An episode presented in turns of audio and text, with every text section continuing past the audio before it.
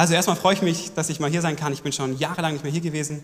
Ich wollte eigentlich mit Frauen und Kindern kommen und dann dachte ich, ja gut, ich komme nicht. Wird wahrscheinlich so voll sein. Wahrscheinlich, wahrscheinlich können wir die Corona-Abstandsregeln gar nicht einhalten, aber gut, es sind dann noch viele, viele leere Stühle. Wahrscheinlich viele im Urlaub, nehme ich an. Okay, ich möchte, wie lange darf man denn bei euch predigen? So. Zehn Minuten. Okay. Äh, also ich mache immer, mach immer Stoppuhr an in Rottweil. So ab 30 Minuten hört bei den älteren Menschen einfach das Gehirn auf zu arbeiten. Bei euch auch, okay. Also ich versuche mich kurz zu halten. Ich habe auch extra eine PowerPoint-Präsentation gemacht, um es für euch zu vereinfachen, weil ich habe gemerkt, wenn man heutzutage predigt in Zeiten von Technik und Modernität, da schweift der Mensch einfach ab. Ja? Der ist nicht mehr dabei. Aber ich möchte, dass ihr dabei bleibt, weil es ein wichtiges Thema ist. Es ist ein Thema, über das ich jetzt predigen möchte heute Abend, ähm, was eines der unangenehmsten Themen ist überhaupt zum Predigen. Ja? Vielleicht werde ich auch einige Freunde heute Abend hier verlieren. Ich hoffe es nicht. Ich werde einige Anstöße vielleicht bekommen, ich hoffe es nicht. Aber es ist wirklich ein Thema, was kein Pastor gerne aussucht zum Predigen. Aber ich möchte über dieses Thema predigen, weil dieses Thema betrifft euer Innerstes, betrifft eure Ewigkeit. Ja? Ich interessiere mich nicht für euer Äußeres, wie ihr euch heute Abend gestaltet habt oder wie euer Äußeres aussieht. Ihr seid alle hübsch. Aber ähm, euer Äußeres wird vergehen. Ja? Es gibt Menschen, die sich sogar täglich die Unterhose wechseln. Diese Menschen kann ich einfach nicht verstehen. Nein, natürlich mache ich auch, keine Frage. Aber euer Äußeres vergeht, ihr wechselt es ständig. Und mein Opa trägt zum Beispiel nicht die Klamotten seiner Jugend. Und ich denke mal, eure Großeltern auch nicht. Das heißt, ihr nehmt das alles gar nicht mit. Was ihr mitnehmt, ist euer Inneres, ist eure Beziehung, die ihr zu Gott habt. Das nehmt ihr mit. Den Rest lasst ihr alles hier im Grab. Okay, die Frage ist jetzt, was macht ihr aus dem Thema heute Abend? Ich habe euch noch nicht gesagt, um was es geht, aber was macht ihr aus dem Thema heute Abend? Es gibt, du hast es jetzt vielleicht schon gesehen vorne an, äh, an der Folie, es gibt verschiedene Perspektiven, wie ihr das Thema heute Abend betrachten könnt, was ihr mit dem Thema machen könnt heute Abend. Also der Erste, der hier vielleicht sitzt, ist vielleicht ein Optimist, der sagt, ja gut, das Glas ist voll. Ja, wenn wir das Glas betrachten, das Glas ist voll. Dann gibt es hier vielleicht Pessimisten, die hier sitzen und die sagen, nee, das, das ist doch nicht voll das ist doch leer, das Glas. Ähm, ich schaue immer nach hinten, weil ich habe meine Brille nicht auf, ich sehe das da hinten eh nicht. Deswegen schaue ich immer wieder zurück. Dann der Ingenieur, von denen sitzen auch einige. Hier, so würde jetzt vielleicht an der Benedikt denken, das Glas ist doppelt so groß, wie es eigentlich sein müsste. Ja? Die rechnen dann, die wollen alles ausrechnen. Dann gibt es aber auch die Realisten. Die Realisten sagen, das Glas ist voll. Ja? Hier halb Wasser, halb Luft. Macht ja auch Sinn. Okay, jetzt mal gucken, ob das Ding, muss ich das anmachen, oder? Also anmachen. Hast du mir auch gesagt. Entschuldigung. Okay. Jetzt muss ich auf diesen Pfeil hier, oder? Ah, so weit geht es. Krass. Also, warum ist dieses Thema so unangenehm, das ich heute Abend ansprechen möchte? Das Thema zeigt uns unser wahres geistliches Ich. Es zeigt dir dein wahres geistliches Ich eigentlich. Es offenbart unsere, es offenbart deine wahre Beziehung, die du eigentlich hast zum Vater. Bisher konntest du vielleicht vielen Leuten irgendwas vorspielen, kann man immer, kann ich auch. Meiner Frau, kann ich der Gemeinde. Aber bei diesem Thema kannst du niemandem etwas vorspielen. Und letztendlich zeigt es uns unseren geistlichen Meeresspiegel an. Wie hoch stehen wir geistlich? Also ich möchte nicht sagen, dass es verschiedene Stufen gibt, aber wie hoch ist einfach dein geistlicher Wasserpegel? Ich will dich fragen, zu diesem Thema handelt es sich nämlich um das Gebet. Um das Gebet. Und du siehst hier eine trockene Dürre. Ja? Oder du siehst hier diese Wasserquelle mit diesem Baum. Da heißt es in Jeremia 17, 7 und 8, Gesegnet ist der Mann, der sich auf den Herrn verlässt und dessen Zuversicht der Herr ist. Der ist wie ein Baum am Wasser gepflanzt, der seine Wurzeln zum Bach hinstreckt. Denn obgleich die Hitze kommt, fürchtet er sich doch nicht, sondern seine Blätter bleiben grün. Und er sorgt sich nicht, wenn ein dürres Jahr kommt, sondern bringt ohne Aufhören Früchte. Also es gibt diese zwei Seiten. Es gibt einmal Wasser, es gibt einmal Dürre. Diese Textstelle, die ich euch jetzt hier sage in Jeremia 17, die bezieht sich eigentlich auf das Vertrauen zu Gott. Das bezieht sich auf das Vertrauen zu Gott. Aber wo als im Gebet drücken wir eigentlich unser tiefstes Vertrauen als zu Gott aus? Wo? Als wenn nicht im Gebet. Wie viele Menschen drücken ihr tiefstes Vertrauen zu Gott im Gebet aus, zum Beispiel in schlimmsten Situationen? Wie viele von unseren verfolgten Brüdern und Geschwistern, die jetzt gerade in dem Moment da irgendwo draußen sind, die haben vielleicht ein sehr schwaches Vertrauen und doch gehen sie ins Gebet und suchen darin ihren Halt und ihre Kraft. Die haben vielleicht gar nichts anderes. Der, vielleicht wurde denen die Bibel weggenommen, das Haus weggenommen, alles weggenommen vielleicht. Wir wissen es gar nicht, was es alles gibt aus dort draußen in der Welt für furchtbare Dinge. Aber was ihnen nicht weggenommen werden kann, das ist das Gebet. Das ist ihre Beziehung zu Gott. Das Vertrauen zu Gott. Was dir Menschen wegnehmen können, das Gebet kann dir keiner wegnehmen. Jetzt ist die Frage, fange ich an, heute Abend jetzt dieses Thema, wenn ich jetzt über das Thema Gebet jetzt nachher reden möchte, fange ich jetzt an, dieses Thema auszurechnen wie ein Ingenieur, der vielleicht sagt, brauche ich das Thema überhaupt? Brauche ich Gebet überhaupt? Ich bin doch erwählt. Oder Jesus kommt doch eh bald. Oder wir haben heutzutage viele andere Mittel, die wir zur Verfügung haben. Vielleicht brauchen wir ja gar nicht das Gebet. Oder bin ich eher der Optimist? Der Optimist, der sagt, mein Glas ist ja eh schon halb voll. Was brauche ich noch mehr? Oder bist du eher der Pessimist? Der Pessimist, der zwar sieht, dass er zu wenig hat, er sagt ja, sein Glas ist nur halb leer, aber nichts unternimmt. Er unternimmt nichts. Ich möchte hier schon mal sagen, der Pessimist kann sich schon mal ein bisschen glückselig nennen, weil er wenigstens erkennt, er hat zu wenig. Und die Erkenntnis ist schon der Anfang von einer Veränderung. Aber wenn die Erkenntnis nicht zur Tat führt, dann ist es Dummheit, dann ist es Torheit. Also wenn du heute Abend erkennst oder wenn ich erkenne, bei diesem Thema habe ich eigentlich zu wenig und ich tue nichts, dann gehst du hier als Narr raus, so schreibt es Salomo in den Sprüchen. Oder bist du eher der Realist? Ich sehe, dass ich zwar noch Luft nach oben habe und im Gebet wachsen möchte. Ja, der Realist sieht, okay, da ist Wasser drin, aber da ist auch Luft drin. Hm? Habe ich noch? Ah ja. Dann gibt es noch den, den Romantiker, es ist einfach jetzt nur noch eine Nebenschiene. Der Romantiker sagt, es gibt für jeden Menschen auf der Welt genau den richtigen Partner. Ja? Wer glaubt es? Ah, okay, gut. Dann gibt es natürlich den Realist. Der Realist sagt dann, da muss nur einer den Falschen nehmen, dann geht es für alle nicht mehr auf.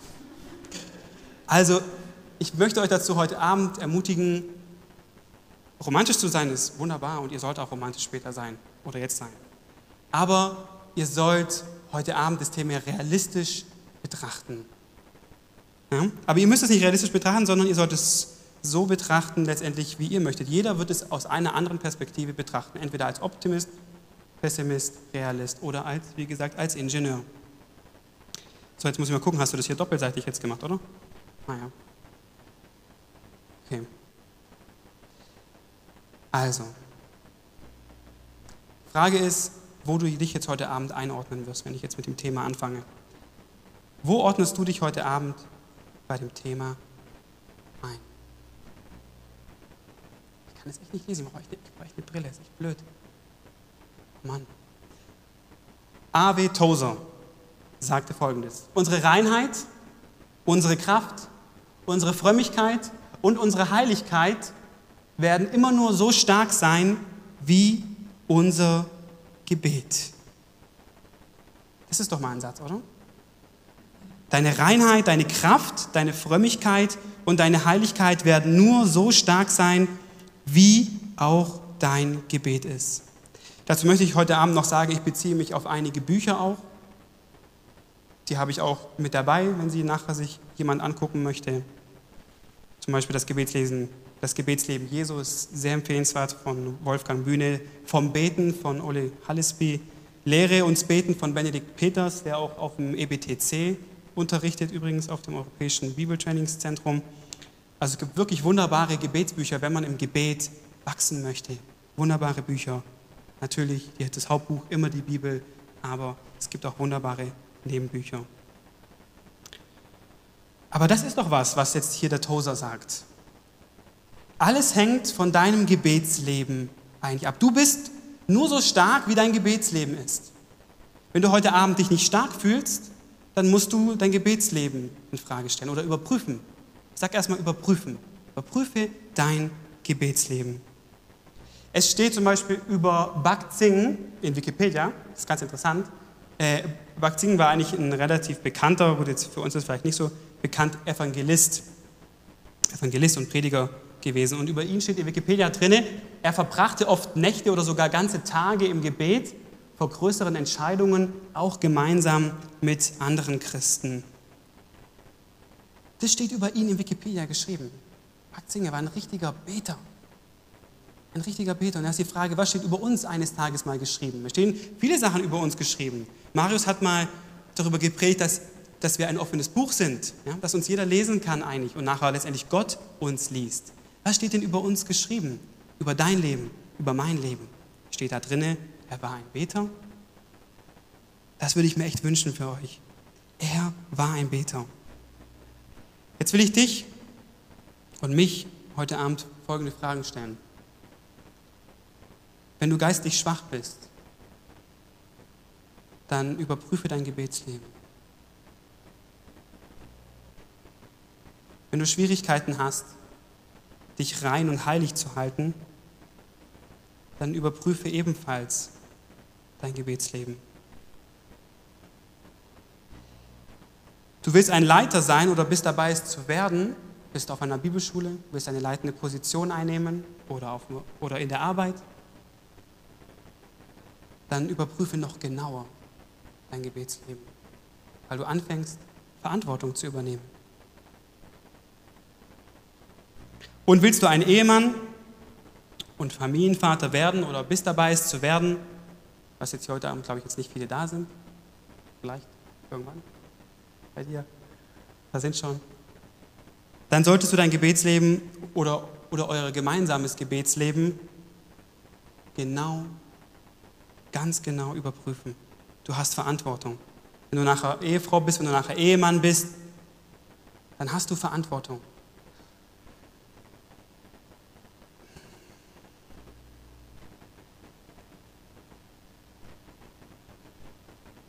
Diese Verantwortung die habt ihr nachher vor Gott. Gott wird euch fragen,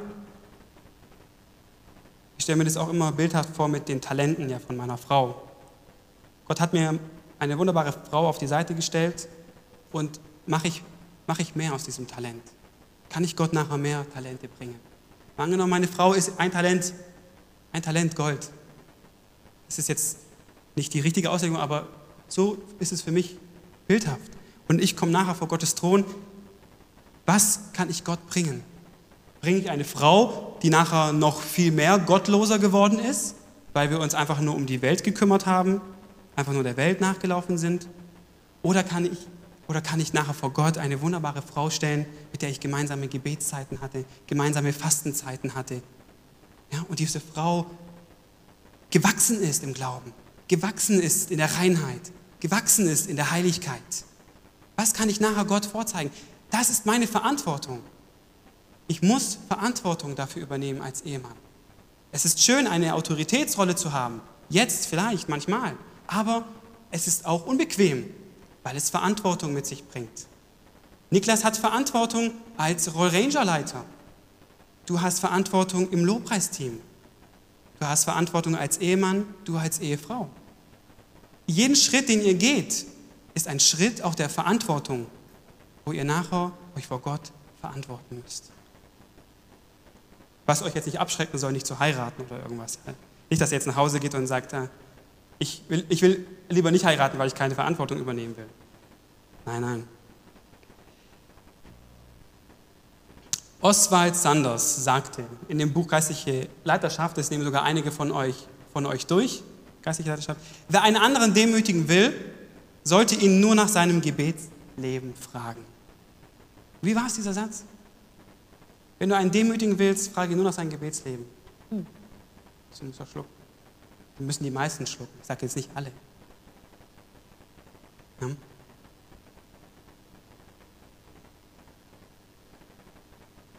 Das will ich jetzt nicht, dass ihr das jetzt nachher macht und zu jedem hingeht und fragt, wie ist denn dein Gebetsleben eigentlich? Das mache ich ja jetzt. Und tue euch damit alle demütigen und mich natürlich selber. Deswegen habe ich euch ja gesagt, ich mache mir keine Freunde heute Abend. Deswegen gehe ich aber auch schnell wieder nachher raus, gehe zu meiner Frau, da habe ich dann Trost. Und, und ein warmes Bett, natürlich. Und Leonard Ravenhill sagte, Gebet hängt nur von einem ab. Was braucht ihr eigentlich zum Gebet? nämlich Geistlichkeit. Geistlichkeit ist übrigens kein Talent. Predigen berührt Menschen. Beten berührt Gott. Predigen hat, Auswirk äh, hat Auswirkungen auf die Zeit, so auch heute Abend hoffe ich, aber es ist auch nur die begrenzte Zeit. Beten aber hat Auswirkungen auf die Ewigkeit. Wie viel mehr ist Beten als Predigen? Und ich finde es so schön, ihr habt wunderbar Lobpreis heute Abend gemacht. Ich fand das echt richtig schön, richtig tolle Lieder. Nur früher, wo ich hier war in der Jugend, hat man immer pünktlich angefangen. Macht ihr das nicht mehr, oder? Out. Ach, okay. Okay, wusste ich nicht. Out geworden. Früher hattet ihr immer noch so einen Countdown gehabt und so, und dann sind die Leute auch, so 80 Prozent der Leute pünktlich reingekommen. Okay, aber ihr habt einen super Lobpreis gemacht. Und das braucht Talent. Das braucht eine Gabe. Das kann ich nicht. Ich kann nicht da vorne so herrlich singen. Ich kann nicht so wunderbar Gitarre spielen oder Schlagzeug spielen oder dieses Instrument, wie heißt das? Cello? Guck, ich weiß nicht mal, wie das heißt. Oh Mann, bin ich untalentiert. Dafür habt ihr eine Gabe bekommen. Das ist ein Talent. Aber zum Beten, das ist kein Talent. Das kann jede Sau. Jeder kann beten. Das ist so wunderbar. Ob du schlecht oder gut singst, ob du was kannst oder nicht kannst, ob du ein Krüppel bist oder kein Krüppel bist, Wurst egal. Jeder kann beten. Das ist echt herrlich, dass uns Gott jedem diese Gabe gegeben hat, oder? Ist doch wunderbar. Bin ich jetzt schon, ja. Okay, jetzt denken vielleicht manche Mensch, Kerle, du hast noch nicht mal irgendeinen Bibelvers erwähnt. Was ist denn das für eine Predigt? Also gibt es ja immer viele. Es gibt Menschen, die finden immer was gegen irgendwelche Pastoren. Immer. Das gibt es immer. Das wird auch heute Abend so sein. Ich weiß es. Ich weiß, dass ich euch noch keinen Bibelvers erwähnt habe. Dafür gute viele andere Sprüche. Aber ich habe mich gefragt, Mensch, warum soll ich euch eigentlich das Steak geben, vielleicht das Steak servieren, ja? Wenn ihr eigentlich immer noch, wenn wir immer noch an der Brust, an der Milch eigentlich oft nuckeln, im Thema Gebet. Ich rede vom Gebet. Weil ich wirklich weiß und merke, wie gebetslos wir geworden sind. Wie gebetslos die Gemeinden geworden sind. Wie wirklich gebetslos diese Welt geworden ist. Und an der Brust ist es ja gemütlich. Ja? Da ist warm, das ist gemütlich. Es ist dann oft so, wie wenn ich meine kleine Tochter zusehe, wie wenn sie das Essen wegwirft, das jetzt gerade die Mama schön für sie gekocht hat. Sie wirft es weg und sie will wieder an ihre Brust. Das ist ja gemütlich, das ist warm, das ist bequem. Ja, und so sind oft die Christen, wenn es ums Thema Gebet geht. Gebet, Gebet ist nämlich der tiefste Ort, tiefste Ort der Selbstverleugnung, aber der naheste Ort, um sich Gott zu nähern. Deswegen ist Gebet so schwierig, weil es der tiefste Ort der Selbstverleugnung ist. Das ist dort der Ort in einem Kämmerlein, wo kein Mensch, kein Mensch sieht. Niemand sieht es. Ja? Ich zu Hause, wenn ich in meinem Büro bin, im Keller, keine Sau sieht es. Vielleicht ab und zu mal meine Frau, vielleicht mal euer Partner später. Hoffentlich auch eure Kinder später. Aber sonst sieht es niemand. Predigen, predigen, da kann ich was zeigen. Beim Lobpreis kann ich was zeigen. Bei einem anderen öffentlichen Dienst kann ich was zeigen. Aber im Gebet nicht. Das ist der tiefste Ort, nämlich der Selbstverleugnung, wo du dich Gott ganz hingibst und dir von keinem ein Lob einholst. Ja? Von keinem, weil es eben niemand sieht. Und wir sind nämlich oft so Menschen, die brauchen Bestätigung, die brauchen Lob. Ja? Mensch, das hast du toll gemacht. Das will ich heute Abend von keinem hören, dass er das zu mir sagt, bitte. Das Mensch, das hast du toll gemacht. Ich versuche einfach hier nur einen Dienst zu tun. Ja? Bitte. Das ist etwas, wo niemand loben kann. Aber der größte Lob für ein Gebet wird Gott euch später geben.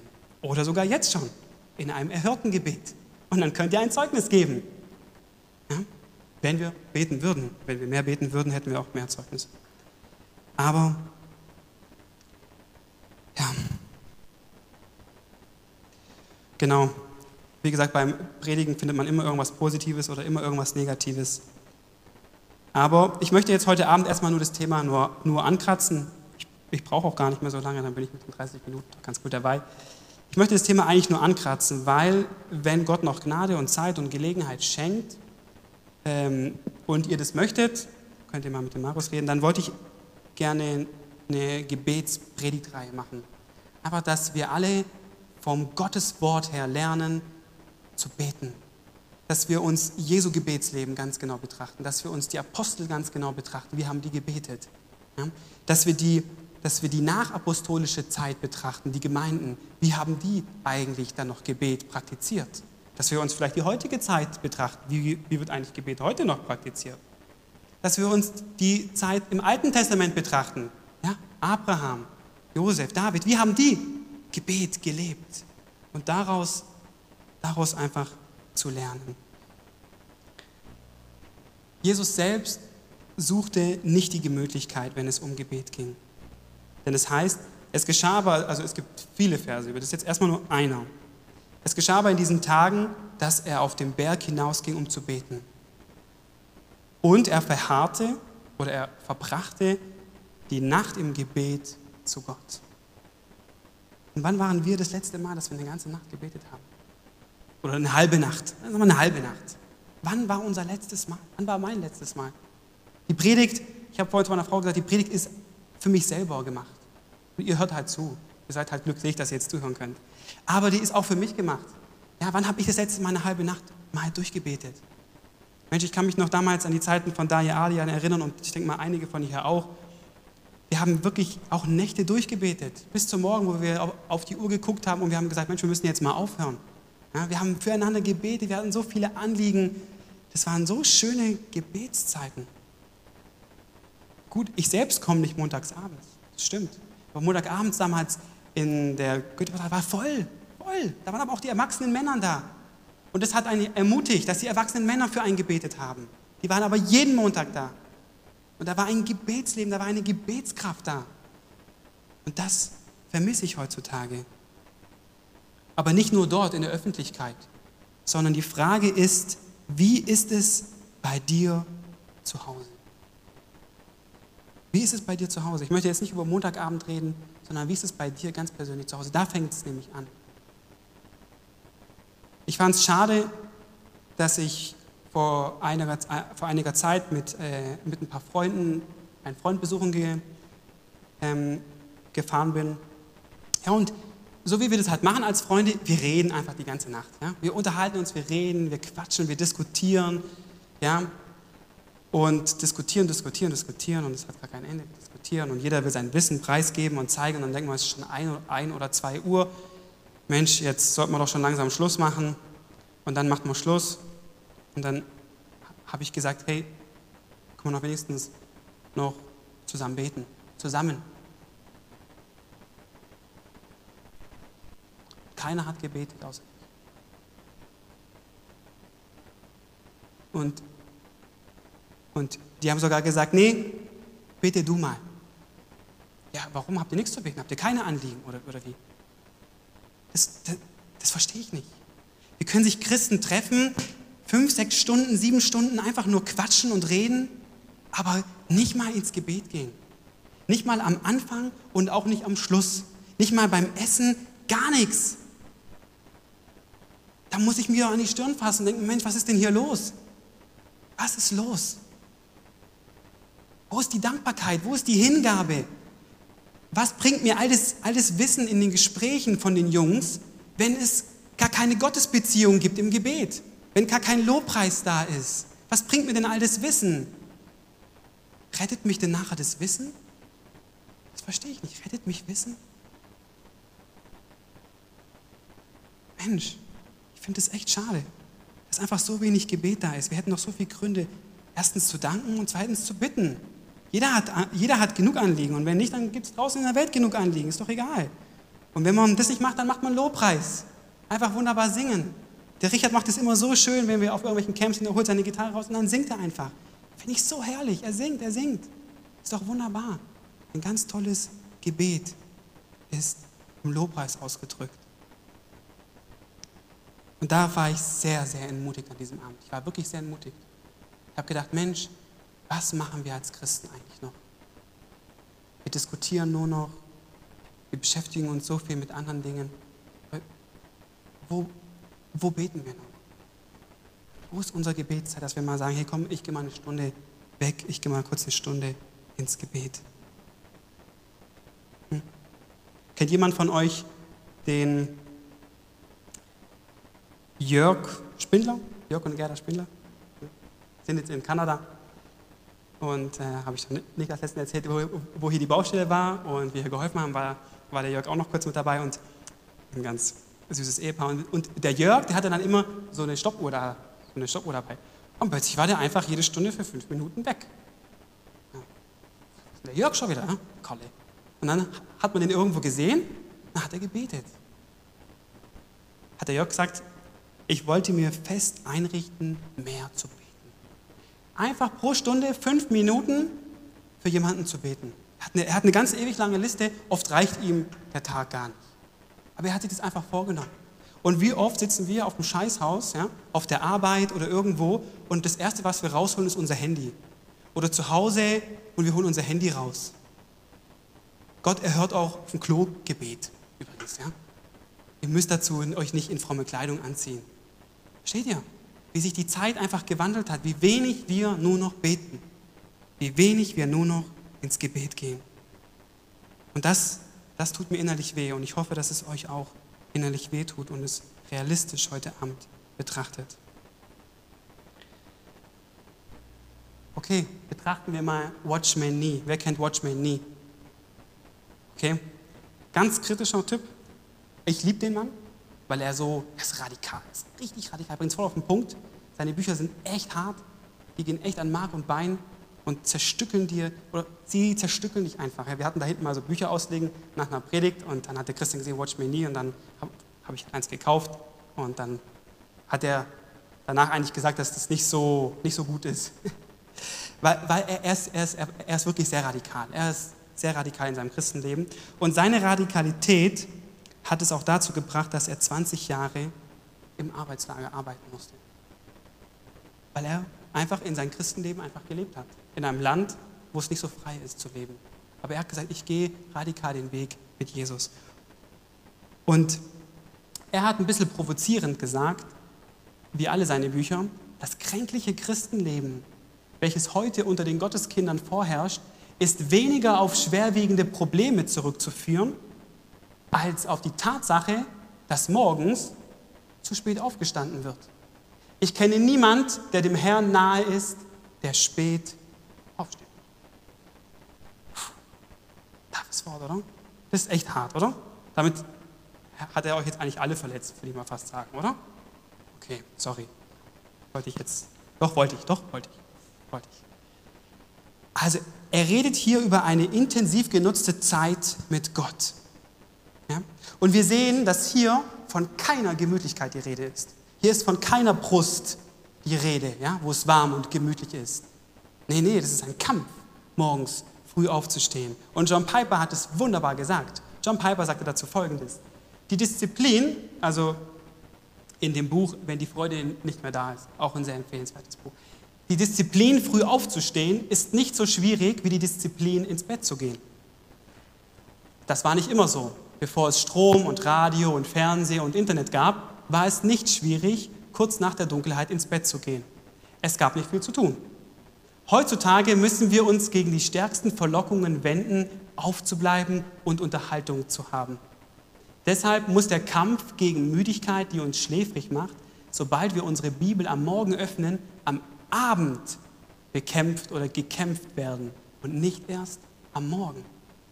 Wenn Sie entschieden haben, wann der Wecker Sie zum Gebet rufen wird, dann entscheiden Sie, wann Sie ins Bett gehen müssen, damit Sie nicht erschöpft sind, wenn der Wecker losgeht. Wenn Sie Koffein brauchen und am Morgen wach zu bleiben, dann werde ich das Ihrem Gewissen überlassen. Vielleicht ist das der Grund, warum Gott ihn auch geschaffen hat. Für das Gebet wach zu bleiben, ist auf jeden Fall ein besseres oder ein besserer Gebrauch von Koffein, als für sonst irgendetwas anderes wach zu bleiben. Aber wahr, oder? Wie oft sind wir abends so lange auf und an unseren Geräten und, und, und und gehen nicht ordentlich ins Bett, um früh aufzustehen. Ein 95-jähriger Mann hat mal gesagt, wo er gefragt wurde, warum er jetzt 95 ist und noch so topfit, sagte, wissen Sie, was Sie lernen müssen ist, ich gehe jeden Abend Punkt 10 Uhr ins Bett und wache jeden Morgen Punkt 4 Uhr auf. Das, seit ich denken kann, sagt er. Immer, im Urlaub, selbst wenn wir Gäste haben, sagt er.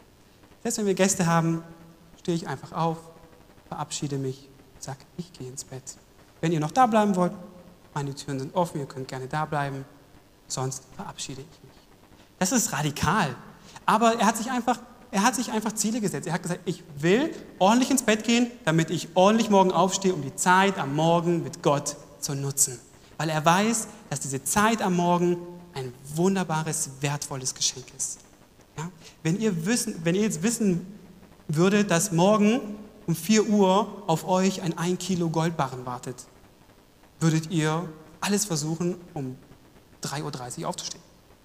Wahrscheinlich würdet ihr nicht mal mehr schlafen können, weil ihr wisst, dass da morgen ein Goldbarren auf euch wartet. Ja? Aber so ist eigentlich die, die, die Beziehung, die Gemeinschaft mit Gott. Sie ist doch viel mehr wert als ein Goldbarren. Ein Goldbarren ist vergänglich, aber die Beziehung mit Gott ist ewig, ist ewig, Geschwister. Und der Marius hat auch schon mal über Gewohnheiten gepredigt. Es gibt gute und es gibt schlechte Gewohnheiten. Richtig? Und eine gute Gewohnheit ist, früh aufzustehen. Meine Frau und ich zum Beispiel, wir stehen vor den Kindern auf. Wir haben es uns zur Gewohnheit gemacht, zu versuchen, um 5 Uhr aufzustehen. Manchmal wird es 5.30 Uhr, ganz selten 6 Uhr. Wir stehen dann auf und dann äh, gehen wir einfach ins Wohnzimmer und haben dort unsere gemeinsame Zeit im Gebet und Andacht, bevor die Kinder wach sind. Ja? Und es ist so wichtig, dass ich euch das heute Abend sage, dass ihr jetzt schon damit anfangt. Wenn ihr es jetzt schon nicht tut, dann wird es euch nachher umso später, also umso, umso schwerer fallen. Umso später. Ja? Später habt ihr dann Haus, Job, Verantwortung, Familie, Kinder, Frau. Das kommt alles noch dazu und das macht es alles nicht leichter. Deswegen möchte ich euch ermutigen, fangt jetzt schon damit an. Und Gott wird es ganz, ganz reich segnen. Ja, guck mal, zum Beispiel, schon David wusste es. Ja, David sagte im Psalm 5, Vers 4, Herr, in der Frühe wirst du meine Stimme hören. In der Frühe werde ich dir zu Befehl sein und Ausschau halten. In der Frühe. Und auch Josef, zum Beispiel auch von Josef wissen wir, Josef war immer früher wach als alle anderen. Er war immer früher wach als alle anderen, hat ja immer seine regelmäßigen Gebetszeiten auch gehabt. Und es war für, Mo, äh, es, es war für Josef beschämend, wenn er am Morgen rausgeht und er sieht Handwerker arbeiten, die einem irdischen Meister dienen und er hat noch nicht mal am Morgen seinem himmlischen, ewigen Meister gedient. Ist doch beschämend. Beschämend ist sowas.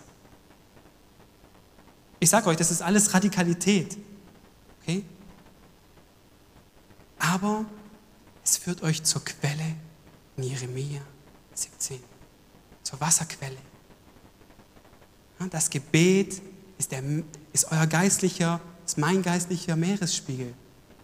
Ihr seid nur so stark im Glauben, der Geistigkeit, Kraft, Reinheit, in der Heiligkeit, wie euer Gebetsleben ist. Wenn ihr kein Gebetsleben habt, dann macht ihr alles aus, versucht ihr alles aus eigener Kraft zu tun. Ich bin jetzt auch schon fast am, fast am Ende. Wie ist, wie ist jetzt dein Gebetsleben wirklich? Will ich, euch, will ich euch gerne fragen. Wie ist dein Gebetsleben wirklich? Noch kurz hier vier Verse, damit nachher keine schlechten Gerüchte entstehen. Er hat keinen Bibelvers erwähnt. Nein, aber ich auch schon erwähnt. Diese alle verbrachten einmütig im Gebet. Apostelgeschichte 1, Vers 14. Oder verharrten. Eigentlich steht verharrt. Diese alle verharrten einmütig im Gebet. Römer 12, Vers 12. In Hoffnung freut euch, in Trübsal hart aus, im Gebet haltet an. Also anhalten. Mit, mit allem Gebet und Flehen betet zu jeder Zeit, zu jeder Zeit im Geist und wacht hierzu in allem Anhalten und Flehen für alle Heiligen. Zu jeder Zeit. Ich kann mich noch, ich, ich, ich, ich weiß nicht, wie ihr das als Jugend jetzt noch praktiziert, wenn ihr so Ausflüge macht, gemeinsam oder so. Aber ich kann mich noch früher zu meiner Jugendzeit erinnern. Egal, wo wir hingefahren sind, auch wenn es nur der McDonalds war. Das war jetzt vielleicht ein bisschen witzig, aber egal. Wir haben immer vorher im, im, immer vorher im Auto gebetet. Einfach, dass der Herr die Fahrt bewahrt. Danke für die coole Gemeinschaft, die wir haben werden, dass das Essen segnen wird. Auch wenn es nur ein McDonalds-Tour war, ist doch Jacke wie Hose. Zu jeder Zeit, zu jeder Zeit haben wir Möglichkeit zu beten. Und Gott freut sich doch. Gott freut sich über jedes Gebet, auch wenn es nur ein ganz kleines ist.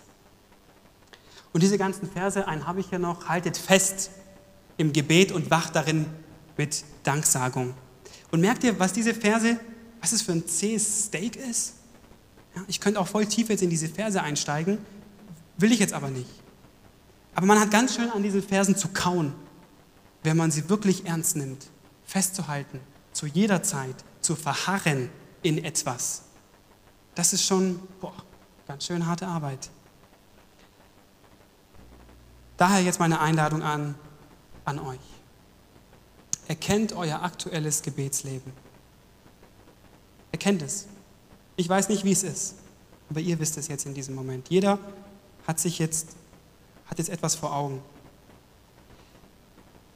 Ich, ich tue es ganz gerne auch immer mit dem Beispiel erklären, oder was für mich sehr anschaulich ist. Wie ist es denn, wenn ich nach Hause komme und nicht mit meiner Frau rede? Was denkt ihr denn, was habe ich für eine Beziehung zu ihr? Ich komme nach Hause, aber ich rede gar nicht mit meiner Frau. Sie hat mir vielleicht schon Kekse gemacht, Kaffee, das macht sie übrigens jeden Tag, wenn ich heimkomme. Aber halt ohne Zucker natürlich. Und dann, stellt ihr vor, ich würde gar nichts mit ihr reden. Kein Danke, nix. Stellt euch das einfach mal vor. Oder wie ist es, wenn ich morgens aufstehe und meiner Frau und den Kindern nicht einen guten Morgenkuss gebe oder nicht guten Morgen sage und auch am Frühstückstisch gar nicht mit ihnen rede? Obwohl ich es kann. Was würdet ihr denken über meine Beziehung? Was würdet ihr ehrlich denken? Und wie ist es bei euch? Wie redet ihr mit Jesus? Wie oft redet ihr mit Jesus? Ist eine Beziehung da oder ist keine Beziehung da? Ich habe festgestellt, in der Beziehung redet man. Man redet, redet, sich aus, redet. Ab und zu gibt es einen kleinen Streit, der ist aber auch wiederum wichtig. Ja, aber man redet viel. Aber wie ist es mit unserer Beziehung zu Jesus? Redest du mit ihm? Redest du mit ihm? Wenn ich meinem Herrn und meinem Meister wenn du deinem Herrn, deinem Meister, wenn du deinem Vater und deinem Erlöser, wenn du deinem Schöpfer und deinem Versorger, wenn du nicht mit ihm mal sprechen kannst, dann stimmt irgendetwas nicht mit deinem geistlichen Leben. Dann stimmt was nicht mit meinem geistlichen Leben, wenn es so ist. Und jetzt ist es hier der Punkt, wo ordnest du dich ein? Heute Abend, wo ordnest du dich ein oder wo seht ihr euch? Ich ermutige euch, dass ihr euch wirklich zu dem realistischen Punkt einordnet. Euer geistliches Leben jetzt mal ganz real zu betrachten. Muss ich auch. Und zu sehen, was fehlt vielleicht noch, was hat mir Gott bereits schon geschenkt. Jesus ist uns durch das Kreuz nahegekommen. Jesus ist uns durch das Kreuz nahegekommen. Und wir können ihm durch das Gebet nahekommen.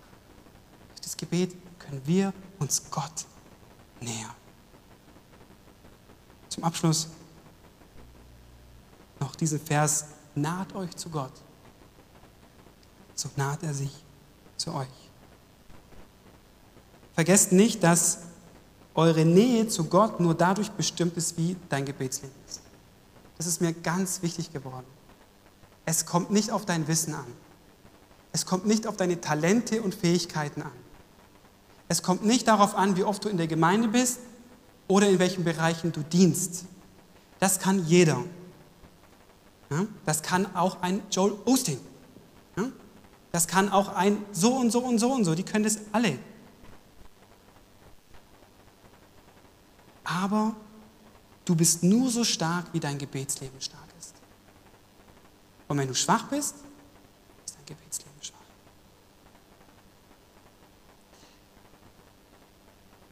Heute Abend wollte ich euch einfach damit ein bisschen hineinführen, um euren geistlichen Zustand zu überprüfen. Und ich muss es auch selber tun. Aber das Schöne ist, dass auch Gott hierin Vergebung und Erneuerung schenken kann. Auch Gott schenkt darin Vergebung und Erneuerung. Wir dürfen auf die Knie gehen, wir dürfen Buße tun und sagen, Herr, vergib mir, dass ich so wenig gebetet habe. Vergib mir meine Gebetslosigkeit. Vergib mir, dass ich nicht zu jeder Zeit gebetet habe. Vergib mir, Herr, dass ich vielleicht oft mit Wissen geprahlt habe, aber dich nicht im stillen Kämmerlein gesucht habe. Vergib mir, dass mir der Schlaf am Morgen wichtiger war als die Zeit mit dir. Vergib mir, dass mir der Abend oft wichtiger war, am Handy zu sitzen oder vorm Computer oder, oder, oder und die Zeit nicht im Gebet genutzt habe. Und Gott schenkt Gnade und Vergebung. Halleluja. Lasst uns gemeinsam aufstehen und jetzt wirklich eine Gebetszeit haben. Genau, ihr könnt gerne nach vorne kommen. Lasst uns jetzt einfach diese Gebetszeit nehmen. Für der, der es möchte. Geh, geh in die Ecke, Geh ins Foyer nach hinten. Geh raus, geh auf die Knie, mach, was du willst. Ist mir egal, das, was du brauchst jetzt in diesem Moment. Aber ich möchte, dass ihr das Thema jetzt nicht so wie der Optimist seht, der ihr sagt, ich, ich habe genug, sondern realistisch. Wenn du merkst, mein Gebetsleben hat echt nachgelassen. Dadurch hat auch meine Beziehung zu Gott nachgelassen. Ich weiß es. Wenn ich nicht mit Gott rede, habe ich auch keine Beziehung zu ihm. Dann geh auf die Knie. Bitte Gott um Vergebung. Und Gott wird dir vergeben. Nahe dich zu Gott und er wird sich zu dir nahen.